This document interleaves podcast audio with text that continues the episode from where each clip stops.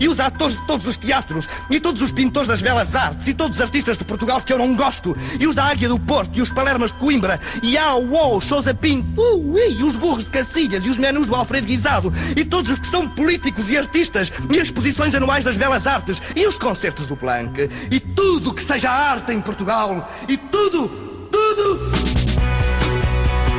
Domínio Público. Cultura pop e tudo na Antena 3. Fim. Olá, boa tarde. Eu sou a Mariana Oliveira. Estou convosco no Domínio Público até às 3 da tarde. Hoje, no Domínio Público. Vamos dar a mão a Moçambique com o resumo alargado do concerto de solidariedade com as vítimas do IDAI, que juntou dezenas de músicos no Capitólio com uma grande operação de rádio a transmitir tudo o que aconteceu. Queremos saber da vida nova de Manel Cruz. Saiu ontem o primeiro disco da nova vida do ex-Ornatos Violeta. Antecipamos o Tremor, que começa em São Miguel, e também o Westway Lab de Guimarães. Vamos estar nos dois com emissões especiais na semana que vem. Temos viagem até à Lituânia. A Teresa Vieira chegou do Festival de Cinema de Vilnius para nos contar dos filmes que viu na outra ponta da Europa. Há resumo desconexo na semana em que escutámos o verão dos Gift, falamos do European Blues Challenge e vem cá o Rui Pedro Tendinha para nos explicar os talentos de Diamantino. Filme premiado em Cannes, chegou na quinta-feira às salas de cinema e é um documentário Antena 3 sobre essa longa-metragem de Gabriela Barantes e Daniel Schmidt. Domínio Público. Domínio Público na Antena 3, até às 3 da tarde, na semana em que pudemos ouvir mais duas faixas de Father of the Bride. É o próximo disco dos Vampire Weekend. Esta é uma delas, This Live, a abrir-nos as portas das próximas duas horas. Boa tarde.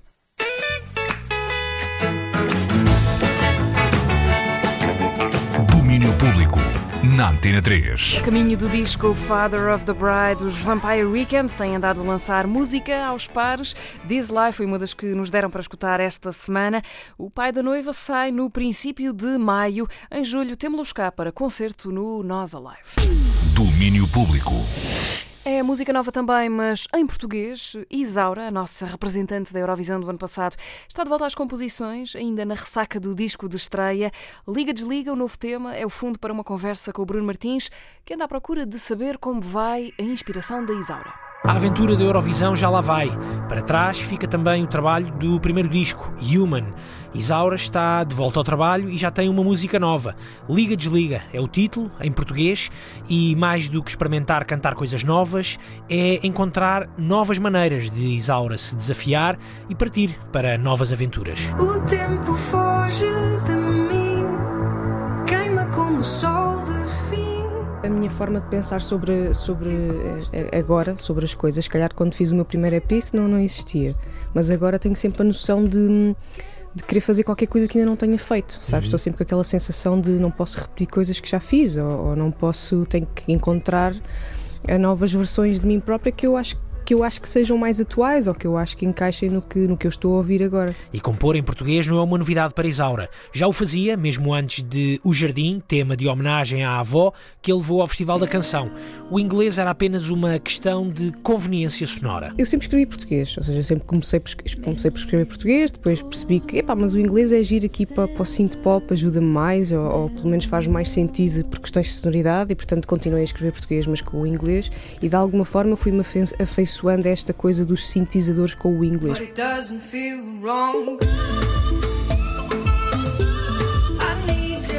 O primeiro passo já foi dado, o segundo, Isaura dá agora com este novo Liga Desliga. Liga, desliga, faz-me voltar. Mas eu sempre achei, tinha esta ideia pré-concebida de que quando eu fizesse coisas em português, eu achava que naturalmente, porque a minha recordação de mim própria a fazer coisas em português são muito mais orgânicas, muito mais acústicas. Portanto, eu achei que quando fizesse coisas em português iam soar assim. Então fui adiando esse momento até sentir que já estava capaz de trazer realmente o synth pop para, hum, para o português também. E depois de ter passado pelo, pelo festival, ter ganho coragem de fazer uh, uma canção em português, de ter visto a reação das pessoas, depois de ter sentido que de alguma forma a minha missão estava cumprida, porque já tinha feito o álbum que eu idealizava, achei que era, era natural e queria perceber hum, como é que eu me iria sentir. Quero falar longe daqui. Para mim é muito mais natural pegar numa guitarra e fazer uma canção em português do que é ir para os sintetizadores ou começar a, por fazer um beat, que é o que eu gosto de fazer em inglês. O que eu tenho tentado perceber é como é que as duas Isauras conseguem aqui existir. Se calhar levei para aí uns dois meses a, que só fazia canções que iam para o lixo, em português, a transitar do, do, do Human para o EP. Eu acho que neste, neste futuro EP isso vai, esse bocadinho vai estar lá, porque essas são as canções okay. que me saem mesmo direitinhas do coração em português. E Liga Desliga foi estreado na final da edição deste ano do Festival RTP da Canção, ganha por Conan Osiris com o tema Telemóveis. É mais uma metáfora. Às vezes, o telemóvel tem razões que a própria razão desconhece. Se calhar teria dito Blaise Pascal se fosse um filósofo dos dias de hoje. O Conan Osiris tem mais ou menos a minha idade. Eu acho que é giro e, e, e vou-me apercebendo em, em, pessoas ali nos 28 aos 35 que nós, nós somos completamente da era dos telemóveis e da internet, mas nós ainda crescemos uns bons anos em que não havia nada. Portanto, eu tenho essa memória de ter crescido sem isso. E então acho já começa a haver aqui um saudosismo e é fixe ver que, hum, que pessoas também hum, no meio artístico e, e é giro ver que o Conan teve exatamente a mesma vontade de falar sobre um assunto que eu. seja Quanto a mais lançamentos, para já, Isaura confirma que há mais duas músicas na calha. Mas isso não significa necessariamente que venha já aí o sucessor de Human. Eu acho que neste momento este, isto que eu estou a fazer são canções em português que, que, que são para mim uma experimentação. Por isso é que faz mais sentido colocá-las num EP. Eu acho que quando, quando, quando eu penso num disco, eu já penso num, num conceito, penso numa, numa história e, e não consigo pensar só num aglomerado de, de canções. Se, se, entretanto eu achar que, que elas formulam uma história todas juntas e que se calhar se eu fizer mais canções, quem sabe este EP pode, pode até transformar-se num disco. O EP mesmo em setembro um, e depois até lá onde sair mais canções, claro. Isaura de volta às canções, a deixar-nos ligados e atentos a novas aventuras.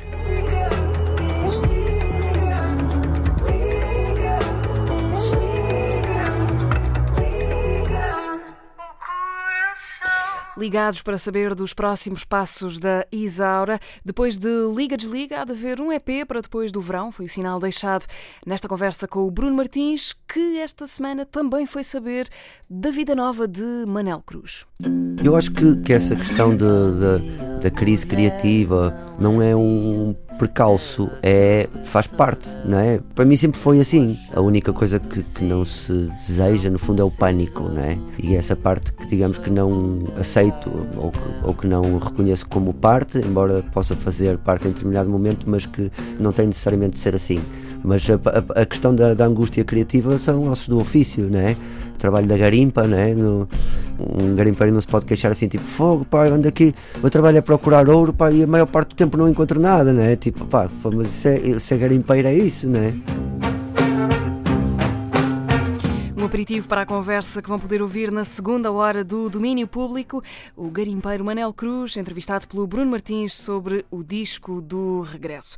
Para já, escutamos os blues que vêm da ilha. Em São Miguel, nos Açores, acontece até hoje o European Blues Challenge. O nome não engana, é um concurso europeu de bandas blues. Chega pela primeira vez a Portugal pela mão do Festival Santa Maria Blues, como conta agora a Marta Rocha. Começou na passada quinta-feira e segue até hoje. É a primeira edição do European Blues Challenge em território nacional. António Monteiro faz parte da organização deste evento e explica ao certo o que é um European Blues Challenge. É um concurso de bandas de blues onde eh, essas bandas de blues que estão a concurso eh, são previamente fazem um concurso também dentro do seu próprio país para selecionar a melhor banda de blues do país e depois no challenge vêm os países todos que se candidatam discutir a, a, melhor primeiro, segundo e terceiro lugar, a melhor banda, um, dois, três, de, de, bandas de blues da Europa. O European Blues Challenge acontece em São Miguel, nos Açores, mas nasceu noutra ilha do arquipélago, Santa Maria, onde há 16 edições acontece o Santa Maria Blues. Quem se candidatou a este evento foi a Associação Escravos da Cadainha, que é uma associação que promove o, o Festival Santa Maria Blues, que é atualmente o, o, maior e mais antigo festival, já leva 16 anos, uh, de blues em Portugal. E, um, e nós uh, registramos já há uns anos essa parte, a marca Santa Maria Blues, a capital de blues em Portugal, é uma marca registrada. E, e fomos à Europa ver o que de melhor fazia de blues para podermos ver em que, em que pé é que estávamos, digamos assim. E depois, quando fomos lá fora, vimos que, que devíamos nos candidatar a este evento e trazer este evento a Portugal. Foram três anos a trabalhar para três dias de um evento que vai bem além da competição. O European Blues Challenge tem a marca da European Blues Union, a maior associação de blues na Europa, da qual fazem parte cerca de 300 organizações de 30 países europeus. A assembleia onde se decide quem vai organizar este challenge daqui a dois anos acontece em São Miguel, neste evento que vai muito além da competição. Há, por exemplo, um Blues Market. Que é uma feira de atividades económicas da indústria da música digamos assim, e que hum, temos cerca de 60 stands, revistas, agentes, a maior parte é agentes de música de toda a Europa e Estados Unidos. Hum, porque a, Blues Foundation, digamos assim, que já tem 40 anos, Uh, acabou por ser a mãe da Associação de Blues na Europa, foi a que incentivou que se criasse a European Blues Union na Europa e um, que também está sempre presente neste evento. Agentes também de, de bandas de música que vêm eh, fazem questão de estar também uh, neste, neste evento, no European Blues Market. Este ano bateu-se o recorde de países em competição no European Blues Challenge, são 22, e há mais música além da competição. Quem for ao, aos Açores ver este evento, vai ter dois dias de concurso que estarão em palco 11 bandas por dia. Vamos ter três palcos espalhados na cidade de Ponta Delgada com, uh, com blues à tarde, com várias bandas de blues desses países que se deslocam ao Challenge e que vão tocar também nesse, nesses palcos. Hum, vamos ter exposições no Coliseu Micalense. O European Blues Challenge termina hoje em Ponta Delgada, na ilha de São Miguel, nos Açores, com o apoio da Antena 3. Staring down the road where the river flows and the drifter is left behind.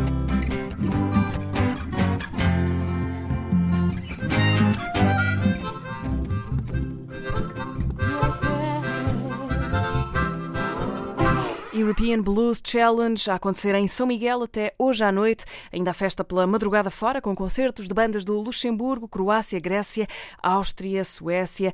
Depois das duas da manhã vão ser anunciados os vencedores. Na segunda hora do domínio público ainda havemos de voltar a São Miguel para falar do tremor. Já daqui a nada há conversa com o Rui Pedro Tendinha sobre os talentos de Diamantino. Mas antes de tudo isso, é um grande sejam bem-vindos de volta para os Los Hermanos. 14 anos depois, a banda brasileira tem uma música nova, saiu sem aviso durante esta semana. Chama-se Corre Corre. Los Hermanos, agora no domínio público. Rodei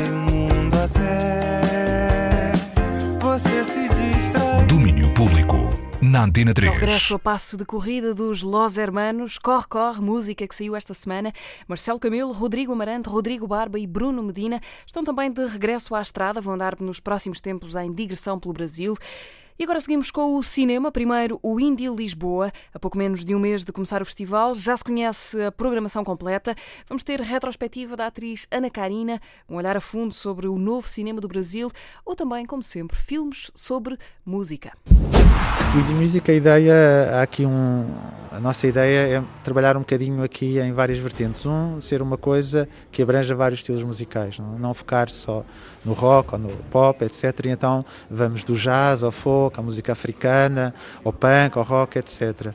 Destacaria, se calhar, o Leto, do Kirill Serebrennikov, realizador russo que está em prisão domiciliária neste momento e que fez um filme que é quase o 24 Hour Party People, mas na Rússia, eh, de uma juventude soviética, da União Soviética, que está a receber as influências do rock que vinha do Ocidente, neste caso David Bowie, os Talking Heads, os Led, o Led Zeppelin. E é um contexto destes músicos locais russos, numa espécie de um filme bastante melancólico, que foi considerado o melhor filme do ano passado pela Lazy Rock, que é uma revista também de cinema e música, portanto acho que é um filme que as pessoas não deviam perder. А что плохого в диске?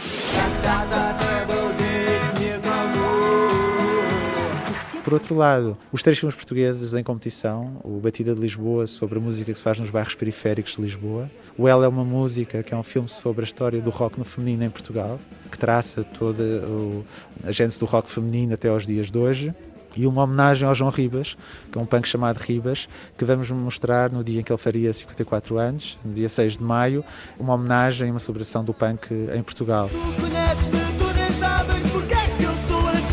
Depois, ao longo do- dos outros dias, há várias, eh, vários filmes. Há um filme sobre o, Johnny- o John Lennon e Yoko Ono, há um filme sobre o Miles Davis, há outro filme sobre jazz, que é o Fire Music, que fala sobre o Ornette Coleman, eh, o Sun Ra eh, e o John Coltrane, por exemplo. Até coisas que nós queremos que as pessoas venham descobrir, se calhar mais específicas, como uma cantora folk muito importante, mas que se calhar cá não é tão conhecida, que é a Karen Dalton.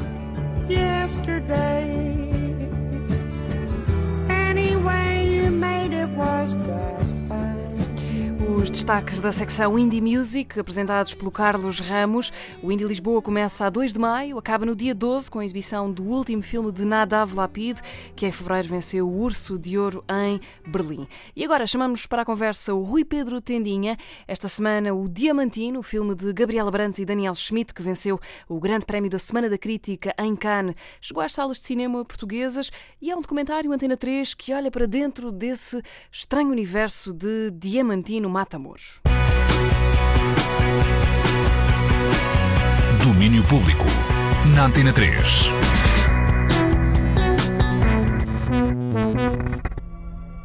Senhoras e senhores, dois minutinhos de atenção, por favor. Eu queria falar-vos do Diamantei.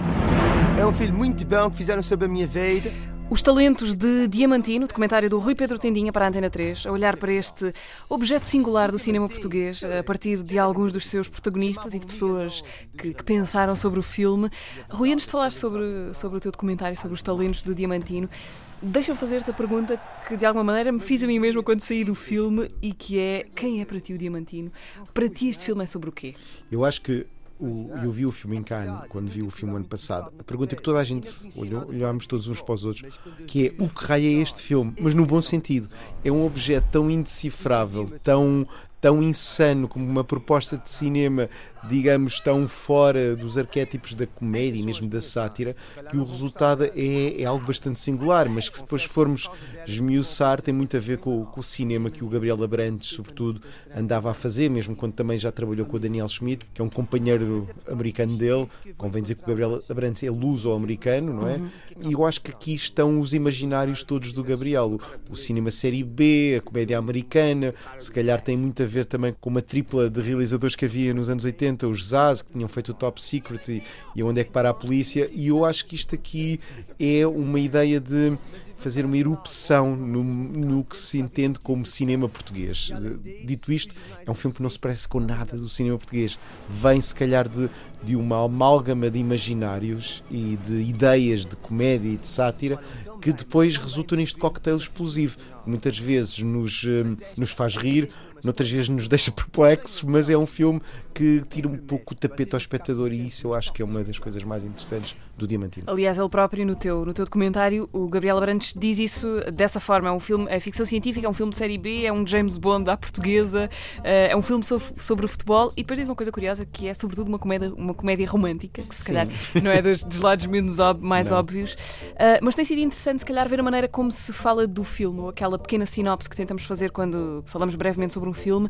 E são sempre coisas tão diferentes. Há quem sublinha a coi- a questão da semelhança com o Cristiano Ronaldo. Mas a questão do género Ahm, também, a identidade. uhum. Parece Tem os maneira- temas, é um filme com os temas, não é? Uhum. E isso é, é uma aposta de risco, porque ele próprio também já disse numa entrevista que era demasiado arriscado fazer este filme. Só que no risco muitas vezes está o ganho. O filme ganhou em Cannes a Semana da Crítica e acho que há muito tempo, desde os Ministérios de Lisboa, que eu não vi um filme português tanto a fazer o circuito dos grandes festivais. Uhum. Uh, mesmo este filme esteve nos grandes festivais, não foi só Cannes, foi a Toronto com honras de encerramento da Midnight Madness, esteve no Festival de Nova York, foi, foi aos melhores festivais uh, europeus.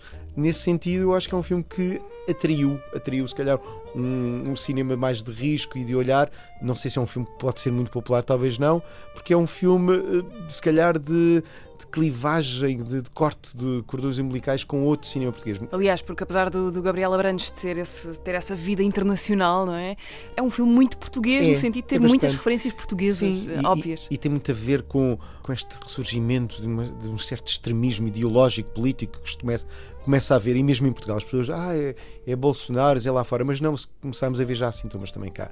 E o que o Gabriel faz é, uma, é um excesso, um exagero. Vamos, estamos num Portugal bastante fascisoide neste filme, onde, onde o governo tenta replicar alguém que, através de, de uma cientista genética, alguém que, que, é, que é bom no que faz, que é um jogador de futebol, e, e se calhar a crítica também é, é, é este Portugal que, que se endeusa com, com celebridades e com deuses que vêm do futebol, neste caso, e é claro, há, há um espelho grande ao Cristiano Ronaldo, que é assumido pelo filme, mas de forma bastante subtil ao mesmo tempo, porque é e não é Cristiano Ronaldo, é, é um mago do futebol. Uh, claro que depois o, o, o próprio construção da personagem do, do ator Carloto Cota remete para os si- signos visuais do Cristiano Ronaldo, o corpo, o penteado, o sotaque, uh, e isso aí as pessoas vão dizer, ah, tem a ver com o Cristiano Ronaldo. Eu acho que tem, tem, tem a ver com muito mais, que tem a ver com as nossas projeções de ídolos. Não vão à espera de ver uma, um biopic do Não. Cristiano Ronaldo. Não. Aquilo que tu Apesar das Juventus, não sei se sabes, quando o filme estreou em França, eh, vendeu a coisa assim. vendeu e disse está aí o filme sobre Ronaldo. Equívocos, é? Ah, aquilo que tu fazes no, no documentário é entrevistar os protagonistas ah, deste filme, mostrar-nos também a cristiano ronaldização do, do Carloto Cota, o ator que faz do Diamantino. Teve que fazer treinos para É ficar verdade. com aquele six-pack. Ele, ele lamentava-se que já não está com aquele look, eh, com aquele six-pack, porque ele, ele contou-me, e depois o filme eu também consegui reunir o personal trainer, que é muito mais do que um personal trainer. Foi alguém que fez com que o Gabriel e o, e o Carloto pusessem a personagem a falar com o sotaque miquelense eh, de, de São Miguel dos Açores. E eu acho que isso, eh, o Pedro Medeiros, que é o personal trainer, acabou por ser uma espécie também de guru do Carloto, que fez uma transformação física impressionante. Ele ganhou mesmo aqueles músculos todos, ele diz que agora perdeu-os um bocado, mas não há dúvida que aquilo depois também ele entrou na personagem. Ele acordava às quatro da manhã para ir correr e para estar sempre a treinar, e aquilo, a da altura, eu acho que lhe ficou um bocadinho no sangue e, e a criação dele, eu acho que está brutal. E aliás, quem vir o documentário vai vê-lo muito diferente já do que ele está já, no filme. já, já está diferente. O Carlos Cota é um- é um ator que muda muito. Uhum. Ele ainda há pouco tempo fez uma curta que já foi feita depois do, do, do Diamantino, que era como Fernando Pessoa salvou Portugal e ele era um Fernando Pessoa muito credível, magrinho, bigode. Portanto, é alguém, e, e se virmos o, o que ele tem feito nos filmes do Miguel Gomes, é alguém que se está sempre a transformar. Acho que é dos grandes atores portugueses e é um ator que tem feito um percurso muito, muito interessante. Alguém que tem mesmo apostado no cinema. Hum. Com este documentário, Os Talentos de Diamantino, o que é que tu quiseste fazer? Ou seja, já vimos que o filme tem muitas, inúmeras portas de entrada. O que é que tu quiseste fazer com este filme? Em que entrevistas, para além dos protagonistas, entrevistas também, por exemplo, o Julião Sarmento, que é alguém também próximo do Gabriel Abrantes. e tem uma botada diz que ele não é cineasta. Como Uhum. se sabem, o, o Gabriel é alguém que veio das artes visuais, é um artista plástico e tem trabalhado com imagem, mas depois começou a, entrar no cinema. A primeira parte da carreira cinematográfica do, do Gabriel era muito centrada num registro de performance visual. Os filmes dele tinham um- uma duração, um tempo que não era do cinema que era mais da, da instalação audiovisual. E, e- e nesse sentido, o Julião considera que o Gabriel está mais ainda do lado da arte. Eu adoro essa con- contaminação de, de alguém que vem fora do cinema fazer um cinema. Agora, não há dúvida que ele tem ganho aqui, um, mesmo com as últimas curtas, sobretudo os humores artificiais, uma ideia de narração quase hollywoodesca a uma, a uma outra escala, mas que já é de cineasta e já é legítimo de cinema. Agora, claro que é uma botada que o Julião diz no, no documentário Os Talentos de Diamantina, dizer que ele não é cineasta. E, eu gosto muito de alguém que não seja cineasta a fazer cinema, porque traz um- uma nova linguagem. O Steve McQueen, quando fez o Hunger, o primeiro filme, eh, há quem, há quem diria, "Pá, mas aqui isto não tem o tempo narrativo de uma obra de ficção de cinema. Pois não, e isso é que era interessante no, no Fome, do, do Steve McQueen. Vir de fora traz alguma frescura. Traz, e eu acho que é isso que também fazia falta a um novo cinema português, alguém que filmasse descomplexadamente como, como o Gabriel. E depois pus o Gabriel a se confrontar um bocadinho com o que aconteceu, o percurso. eh, Isto já foi depois do filme ter estado numa série de festivais e há imagens disso, sobretudo ele a apresentar o filme em Toronto e para percebermos um pouco também o que aconteceu a este rapaz, ainda bastante jovem, que está a ter um sucesso incrível lá fora. E eu acho que a partir de agora vai ser difícil parar um pouco a carreira do Gabriel, porque ele já começa a ser também um nome lá fora. E quem ganha um prémio em Cannes tão forte como na Semana da Crítica e, e tornou-se o filme, se calhar, mais consensual em Cannes, criou uma grande onda de simpatia ao Diamantino. Cá em Portugal vai ser diferente, eu já, já vejo aí na, nas internets muita gente com o pé atrás com o filme porque nós estamos habituados a um outro tipo de cinema muito mais solene, muito mais engravatado. Deixa-me então perguntar-te se achas que o Gabriel Abrantes ainda está na categoria de jovem promessa do cinema português ou se já está do outro lado, à porta do, do panteão Pois. dos consagrados. Eu acho que ele agora já não vai voltar a fazer aquelas curtas mais de brincadeira. Acho que ele vai, vai seguir um caminho dele. hum, já está com projetos, eu sei, mas é alguém que ainda pode baralhar ainda mais as contas, porque eu acho que ele é super criativo não se gosta de repetir. Claro que ele quer fazer o seu James Bond um dia e, e se calhar vai fazê-lo. Este já tem um bocadinho, aqueles, aquelas perseguições, aquele, aqueles shots dos carros, tem a ver com a estética de James Bond, mas é alguém que é sempre imprevisível isso é muito, muito importante e era o que nós precisávamos para o cinema português. Agora, se o Gabriel qualquer dia vai filmar lá fora, na América ou, ou com dinheiro francês, este filme já tinha dinheiro francês, e não faz cinema português, também não me espantava nada.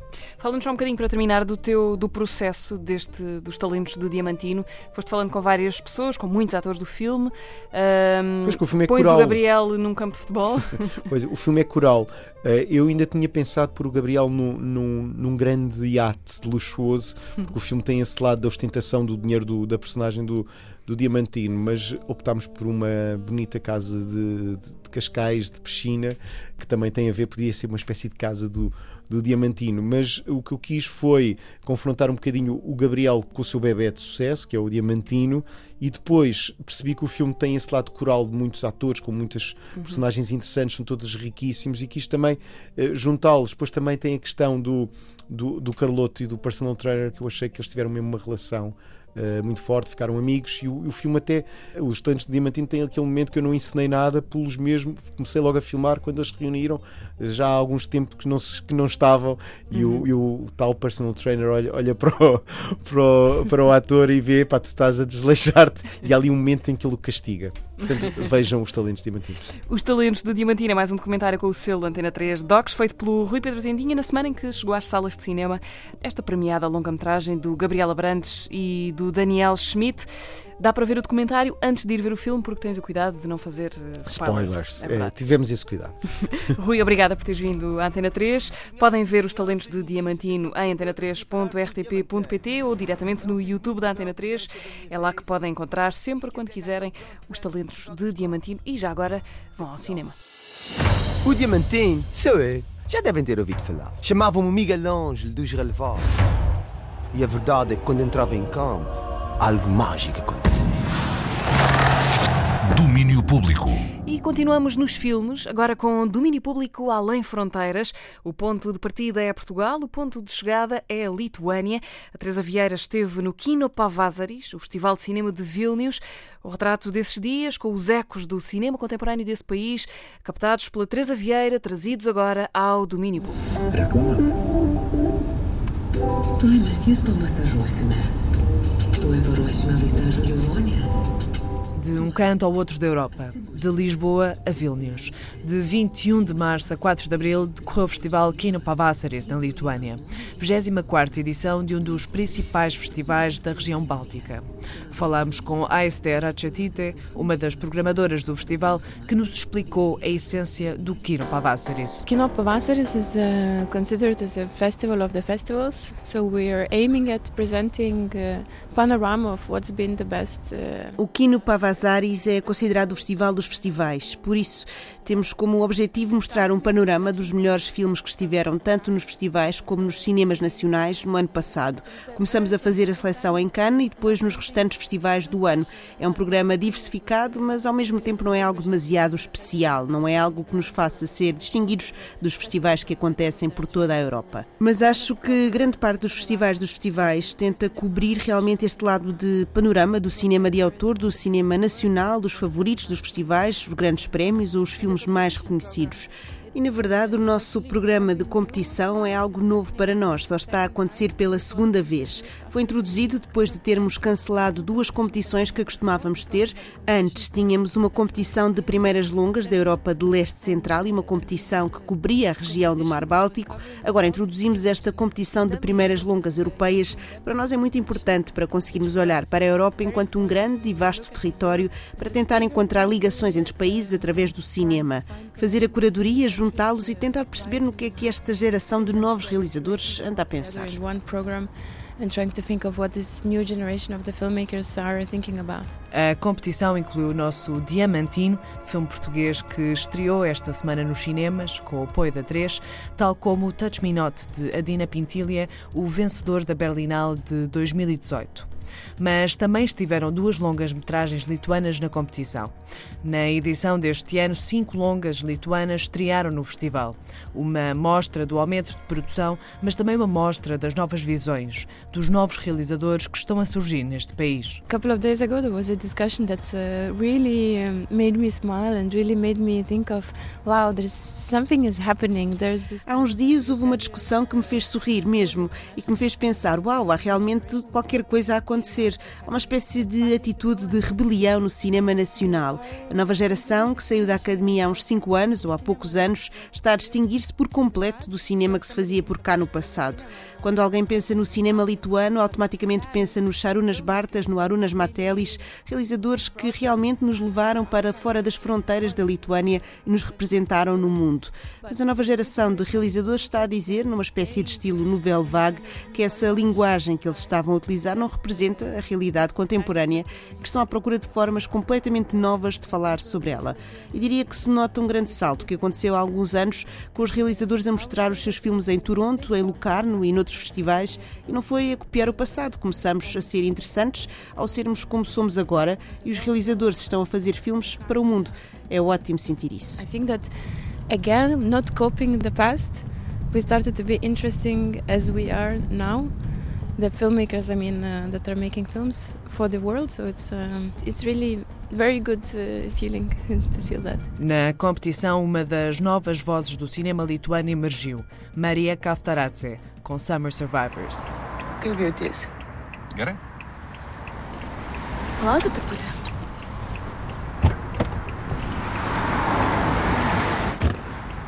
Road trip movie que se foca em duas personagens que vivem num hospital psiquiátrico e que passam um dia a conviver entre si e com uma nova psicóloga da clínica.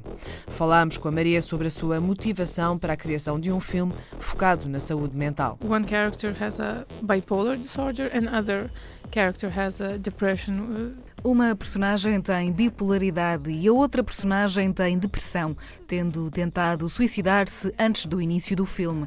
Este é um tópico importante na Lituânia também. Suicídio e saúde mental ainda são muito estigmatizados e os filmes que vejo sobre este tópico, seja quando estava a fazer pesquisa ou até mesmo quando só quero ver por ver, porque para mim é importante, têm uma grande falta de simplicidade. E eu queria mostrar uma história simples, com pessoas que parecem ser perfeitamente normais, porque é assim que as pessoas com doenças mentais geralmente são. Têm uma aparência normal e nunca adivinharíamos, só por uma conversa rápida, que têm qualquer coisa. Claro que há estágios diferentes e diferentes tipos de doenças mentais, mas acho que queria fazer algo que fosse muito simples e que tornasse muito difícil aos espectadores estigmatizar depois de verem o filme. Harder after the film to stigmatize. Summer Survivors ou Sobreviventes do Verão. Um título que não só ilustra o clima literal do filme, mas que tem ligações com a cultura lituana. E com a atitude que se cria entre este trio de personagens. Well, actually, the working title was just Summer.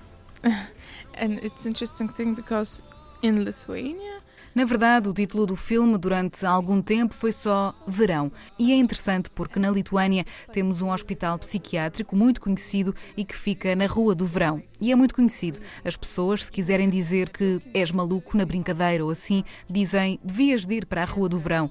E o filme também se passa na estação do ano do verão, portanto eu sabia que queria que ele estivesse no título.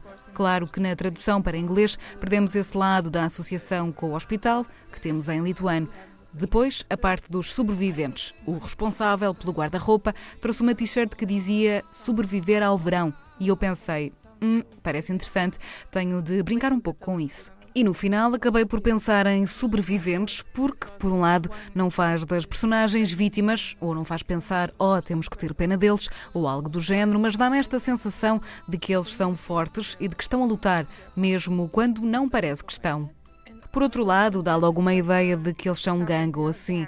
Para mim soava bem. Em lituano não é possível encontrar esta tradução literal, sendo que traduzimos para como sobreviver ao verão.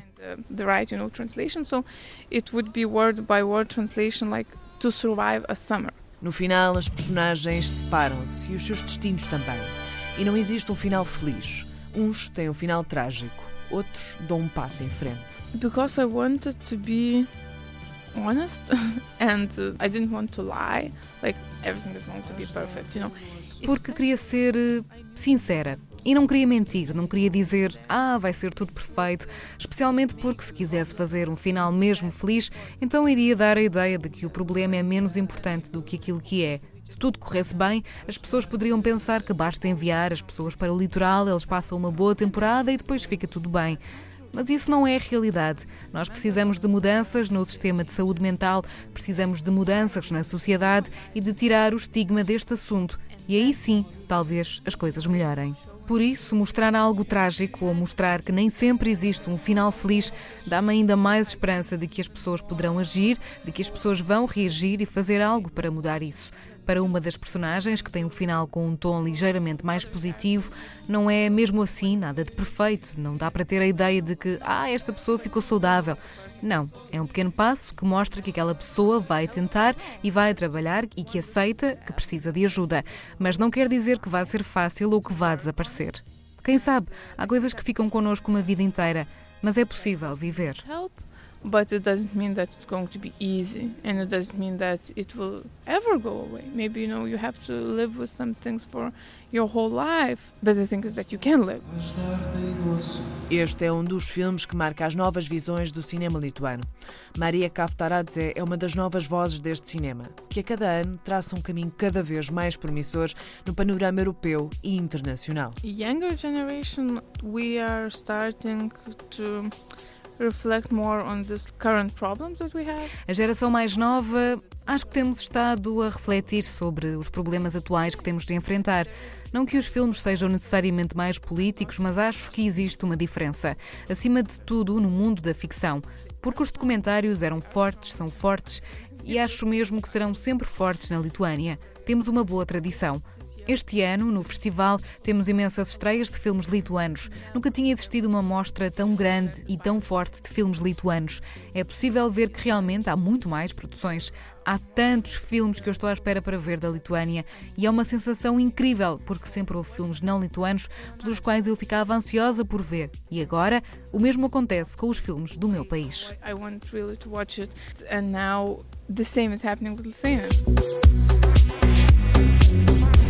Vai haver mais sobre o Kino Pavasaris na semana que vem. Dessa vez, a Teresa Vieira vai trazer-nos a banda de Sad Dance Solo Ensembles. Mas agora a festa é outra. Everyday é a nova dos Caixa de Funk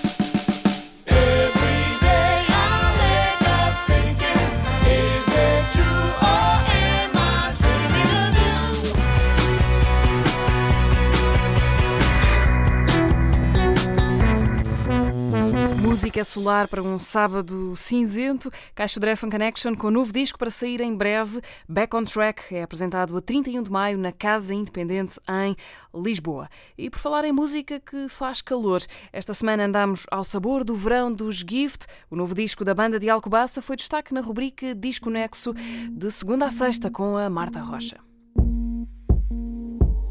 Verão é o nome do novo disco dos The Gift. Saiu na primavera, no final do mês de março, e traz precisamente ecos da primavera, o disco que a banda editou em 2012. Se essa primavera vinha em tons de preto e branco, este verão vem em tons de azul escuro. É um disco que inspira a reflexão, dizem os próprios. Verão marca também a continuidade da colaboração dos The Gift com o produtor Brian Eno, com quem já tinham trabalhado em Altar, lançado em 2017. The books are all out of the shelf now. Trying to find out what went wrong.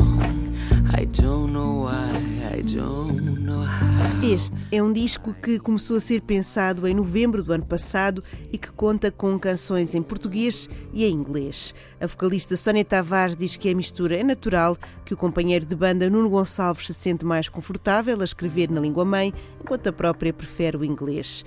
Mas há uma canção no disco que começou em inglês e acabou por ficar em português. Chama-se Hammock. A voz que fala é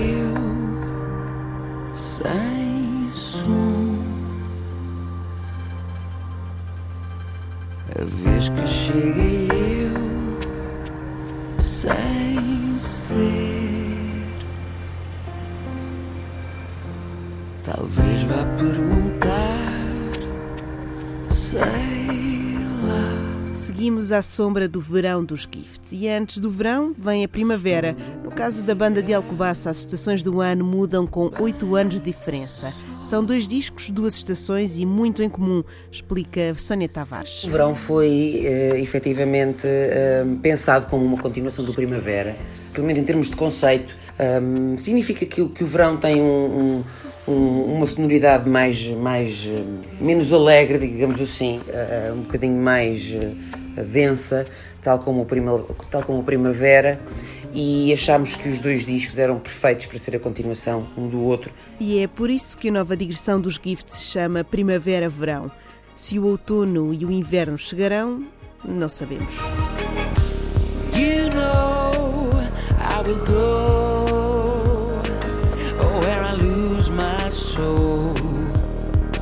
And you know I don't care if it means I'm day.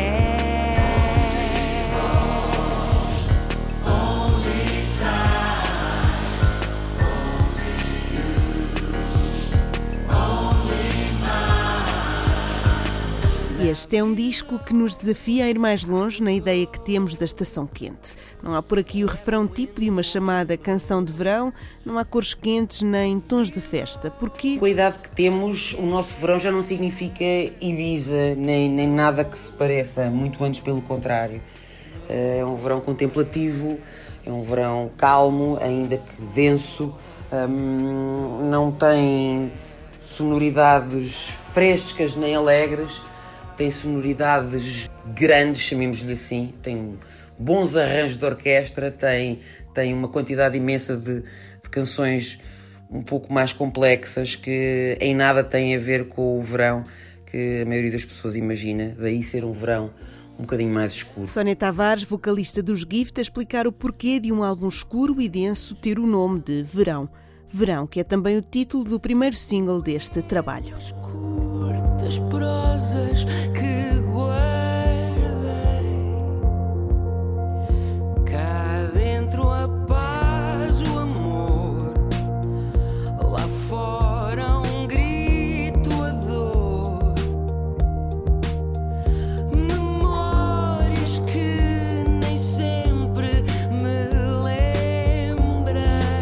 novo disco de The Gift, um disco denso onde a banda voltou a colaborar com o conceituado produtor britânico Brian Eno.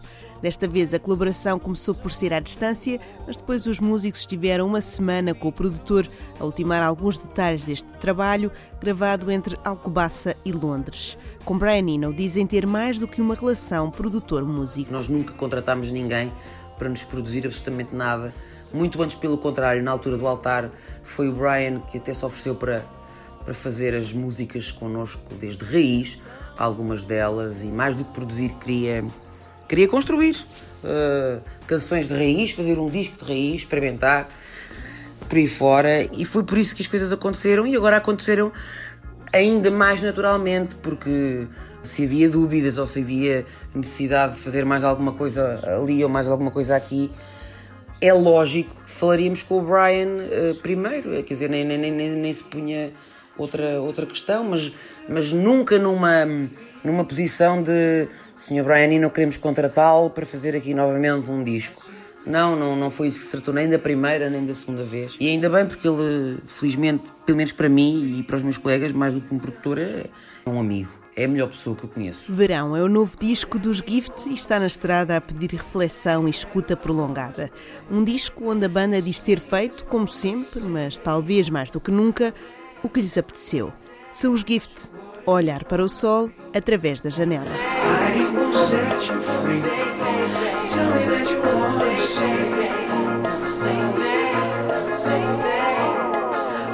O novo disco dos Gift teve toda a nossa atenção na semana que passou.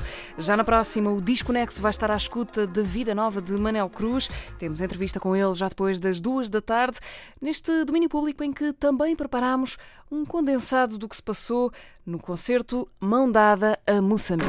A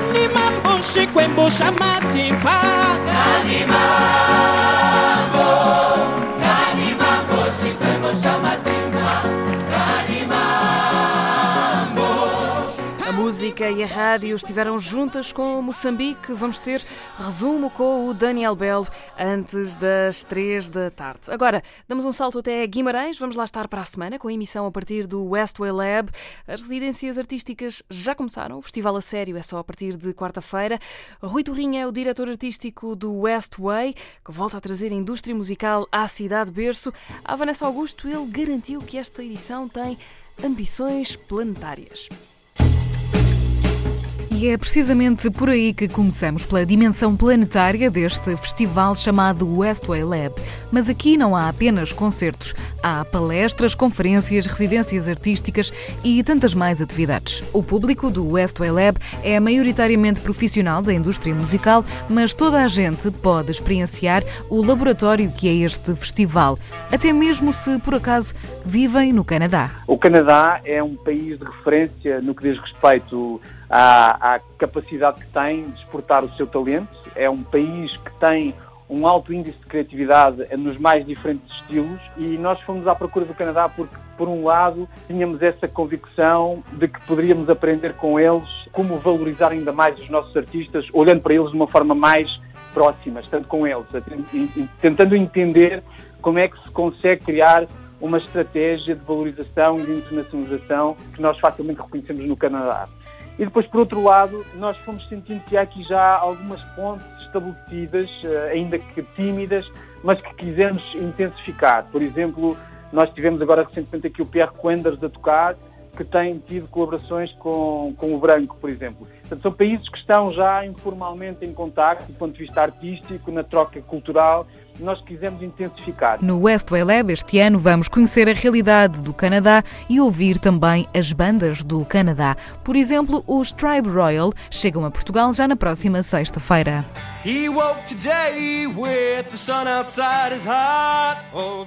A música feita no Canadá, em foco na edição 2019 do Westway Lab, para melhor compreender a nossa e as outras identidades e referências. Rui Torrinha, o agitador cultural que continua incansavelmente a explorar as camadas da contemporaneidade em Guimarães, fala-nos dos concertos de projetos inovadores no âmbito do festival, mas também sublinha a importância de pensar e de discutir a música dos nossos dias. Isto tanto numa dimensão nacional como além fronteiras e de uma forma sempre original e que se divide em três partes. A primeira chama-se Processo. Está ligada às residências artísticas. O que acontece é que, na verdade, o festival está ligado também a outras redes internacionais, como o caso do ETEP e do INES, e nós fazemos um convite a alguns artistas internacionais com quem nos cruzamos uh, no Eurosonic todos os anos, e depois abrimos um open call para os artistas portugueses que, ao candidatarem-se, uh, depois uh, são, digamos, emparelhados com os internacionais. E aquilo que nós queremos aqui exemplificar é a importância da criatividade e do talento, a forma como é possível ser disruptivo nestes processos e muitos deles, para comprovar um bocadinho também, decidem continuar para lá do Westwell Lab enquanto projetos que têm um percurso a fazer. Em continuidade com esta dimensão processual, o Westway Lab aposta na dimensão do pensamento. Quando juntamos os artistas aos grandes uh, executantes da indústria, aos grandes pensadores da indústria, aqueles que veem o que vem a caminho, aqueles que definem o que é que é a forma do futuro, uh, e em vez de os deixarmos a pensar sozinhos, cruzamos com uh, toda a comunidade artística e também com a comunidade profissional. Os agentes, os managers, e depois há aqui um grande momento onde isto tudo conflui, que são as talks, onde, na verdade, num espaço muito comunal, se cruzam algumas das mais importantes figuras da indústria com alguns artistas que de outra forma não teriam acesso direto e não poderiam comunicar de forma direta uh, todo o seu uh, projeto. E ainda na dimensão do produto, que culmina então com os vários concertos. No que toca à música nacional, temos bons exemplos. Captain Boy, os Wales ou os Paraguai atuam nas várias salas do Centro Cultural Vila Flor no dia 13 de abril.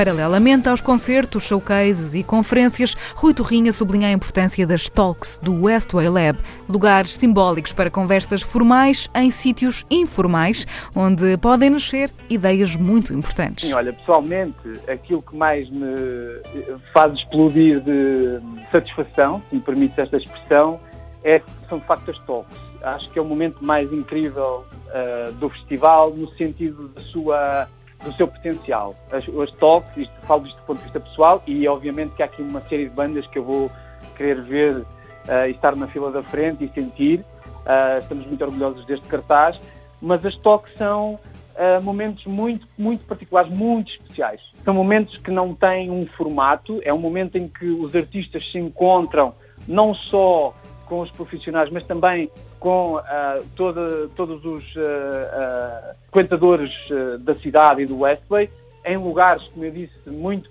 particulares, como o Tio Júlio, que é uma tasca, e é muito interessante a forma como ali se gera um brainstorm e uma série de ideias que resultam dali espontaneamente no cruzamento de, de experiências, porque é o momento em que, é o primeiro momento em que os artistas que estão em residência se abrem à cidade e falam da sua experiência de virem para Guimarães criar, e esse momento é um momento para mim que eu guardo sempre com muito entusiasmo, porque é dali que depois, no fundo, eu vou beber também alguma inspiração para as edições futuras. Um festival sem gosto vincado e que se alimenta da diversidade de estilos. Westway Lab, um momento de experimentação máxima que culmina em quatro dias únicos e com o apoio da Antena 3. Westway Lab, um lugar para experimentar e criar, é no Centro Cultural Vila Flor e em tantos outros lugares de Guimarães. Começa na quarta-feira e temos emissão especial nesse dia, em direto entre as quatro e as sete da tarde, com o Ricardo Sérgio, a Marta Rocha e o Daniel Bell.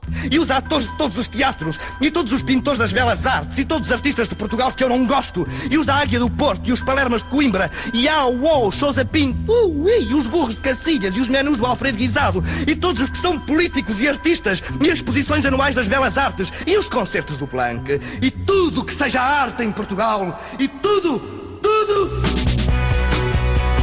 Domínio Público.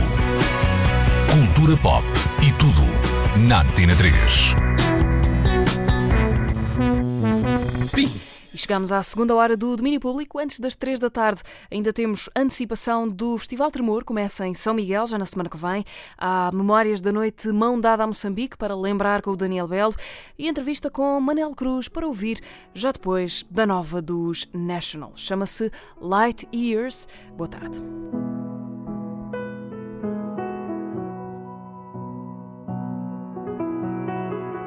You were waiting outside. Domínio Público na Antena 3. Light Years são os National a preparar caminho para I Am Easy to Find. Vai sair em maio, dois anos depois de Sleep Well Beast. E é agora o momento para entrar na vida nova de Manel Cruz. Saiu ontem o disco a solo deste músico de muitas vidas, ex-Ornatos Violeta, ex-Supernada, ex-Fosfos Bandido. Renasce agora para a música com o nome de batismo escrito na capa do disco. Manel Cruz, agora no domínio público, entrevistado pelo Bruno Martins. Eu desta vez vou conseguir, desta vez vou largar. Eu não estou farto, eu quero. Vida Nova é o novo disco de Manel Cruz, com um título quase autoexplicativo para um disco que nos traz de volta um dos maiores compositores da canção portuguesa. Manel, obrigado pelo teu tempo. Obrigado. Uh, hoje que o disco chega, chega às lojas uh, e fica disponível para, para as audições, digamos assim, uh, como é que tu te sentes? Sentes mesmo que é uma, uma vida nova, é a concretização dessa ideia de vida nova que vem refletida no título do disco? Uh, sim, uh, é sempre uma, uma, uma vida nova. Uh, isto não fala tanto de uma mudança radical, esta ideia de vida nova. tem, tem mais a ver com esta coisa. A vida nova pode ser a assunção da vida que foi a- até ali, né? Acaba por ser mais amplo que isso, acaba por, por ser um título um bocadinho taxativo nesse sentido, mas mais no sentido de demonstrar essa vontade de aproveitar, mais, mais do, que, do que a vida em si mudar eh, radicalmente, não é? Que é a mesma coisa, mas é um bocado a maneira como tu, como tu queres colocar perante ela, né? Exatamente. Foi, foi um trabalho, até pelo tempo que ele, que ele demorou. Isto o tempo é um bocado relativo. Se calhar o tempo para Uhum. ti é um, para, para quem gosta de ouvir a- as canções e quem está à procura, Ah, o é, tempo é certeza. outro, não é? Claro, Certamente. sim, sim. Eh, portanto, na, na perspectiva do, do ouvinte ou dos ouvintes e do- das pessoas que gostam de- da tua canção, foi muito tempo longe de- de- das, tuas, das tuas canções.